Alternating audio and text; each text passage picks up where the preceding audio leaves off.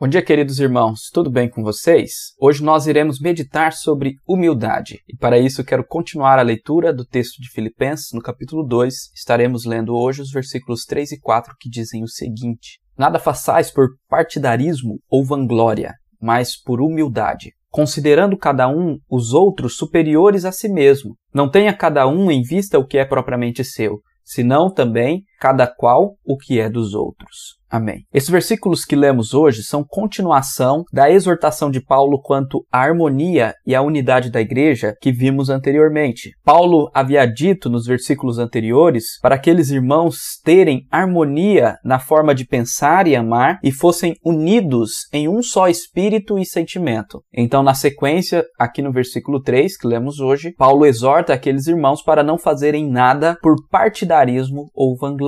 Aqui temos aparentemente duas coisas coisas diferentes que são colocadas no texto como contra-exemplo da unidade e também da humildade. Mas na verdade são termos com significados bem parecidos que apontam para a atitude errada em relação à união da igreja e à busca de humildade por cada cristão. A primeira palavra, traduzida aqui por partidarismo, é a mesma que aparece no capítulo 1, no versículo 17, conforme expliquei em um dos áudios anteriores. E este termo é um termo político que se refere a um desejo de colocar-se acima, um espírito partidário e faccioso, cheio de ambição egoísta, conforme é traduzida pela nova versão internacional. Tal palavra é encontrada fora das escrituras sagradas apenas nos escritos de Aristóteles, onde denotava uma perseguição egoísta do ofício político através de meios injustos. Paulo, então, ao utilizar esta palavra partidarismo, exorta a igreja tanto à unidade em Cristo como à humildade, isto é, que ninguém se coloque acima dos outros sendo egoísta. A segunda palavra, por sua vez, traduzida por vanglória, significa literalmente vazios de glória, sem fundamento, a autoestima ou o amor próprio vazios. E assim, a busca de preencher esse vazio de glória com autoaprovação, autoajuda ou psicologias humanas.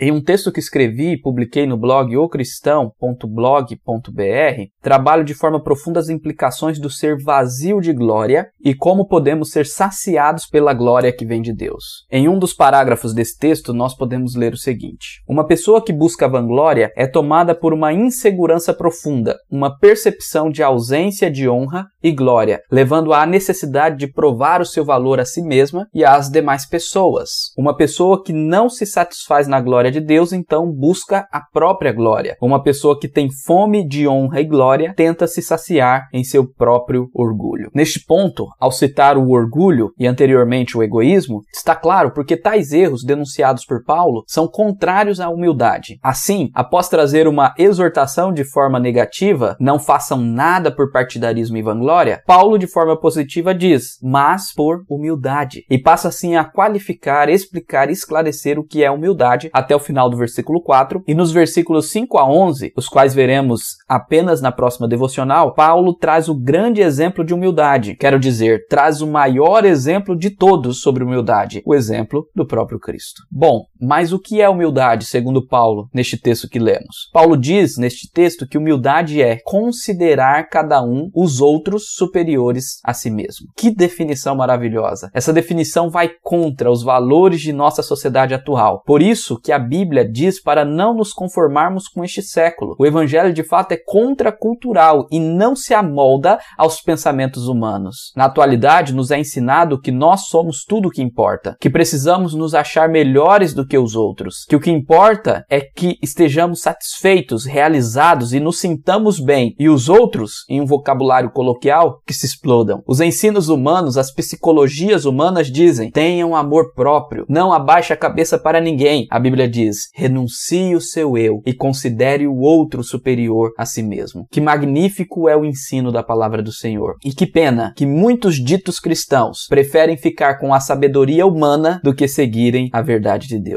Além de considerar os outros como superiores a nós mesmos, Paulo, no versículo 4, nos diz que nós não podemos ter em nossa mente apenas o que é nosso, mas também o que é dos outros. Isto é, não cuidar apenas de nossos interesses pessoais, mas nos preocuparmos também com o interesse dos outros, claro, de forma genuína e com amor. Novamente, este ensino é contracultural. Ele vai na contramão do mundo moderno, das vaidades humanas e do egoísmo. O mundo ensina, como eu já disse, que você é tudo que importa, que a vida é correr atrás dos seus sonhos, de seus interesses, que você é a medida de todas as coisas. Mas não é isso que Cristo ensina. Ser cristão, ser um pequeno Cristo neste mundo, é buscar seguir a palavra de Deus, mesmo que pareça loucura viver os ensinamentos de Jesus nesta época. Certamente não faltará filosofias humanas para combater este ensino aqui, mas Paulo nos diz que a humildade verdadeira está em considerar os outros superiores a nós mesmos e não buscar apenas os nossos interesses pessoais, mas nos preocuparmos com amor de forma genuína pelos interesses dos outros. E o grande exemplo disso é o nosso Senhor Jesus Cristo, conforme o texto continua e veremos apenas na próxima devocional. A minha oração